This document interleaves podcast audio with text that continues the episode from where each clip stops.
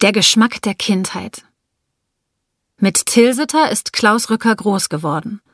Von allen Sorten begeistert er mich am meisten. Schon als Kind habe ich mir davon dicke Scheiben abgeschnitten und dann pur, ohne Brot gegessen. Zu Beginn der Produktion in Wismar kramte er sogar die alten Berichtshefte aus seiner Lehrzeit in Ascheberg wieder heraus. Wir tüftelten damals an der optimalen Rezeptur und Herstellung unseres Tilsitters, erinnert sich Klaus Rücker. Er hat auch noch den Geschmack des Tilsitters aus seiner Kindheit im Gedächtnis. Und das ist die absolute Referenz für unser heutiges Produkt. Die Rezeptur hat sich seit 100 Jahren kaum verändert. Die Ausgangsrohstoffe sind Milch, Milchsäurebakterien, das Enzym Lab und Salz. Mehr nicht, sagt Klaus Rücker. Und doch ist heute vieles anders.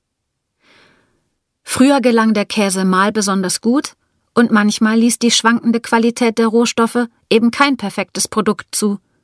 Jeder Käse war anders. Das würde der Verbraucher heute nicht mehr akzeptieren. Zwei Generationen zurück galt Käse vor allem als ein Nahrungsmittel, um satt zu werden. Der Genuss kümmerte die wenigsten, schon gar nicht die Details wie die Lochung oder Farbe.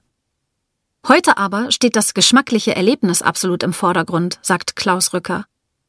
Vor allem aber muss diese geschmackliche Qualität verlässlich reproduzierbar sein.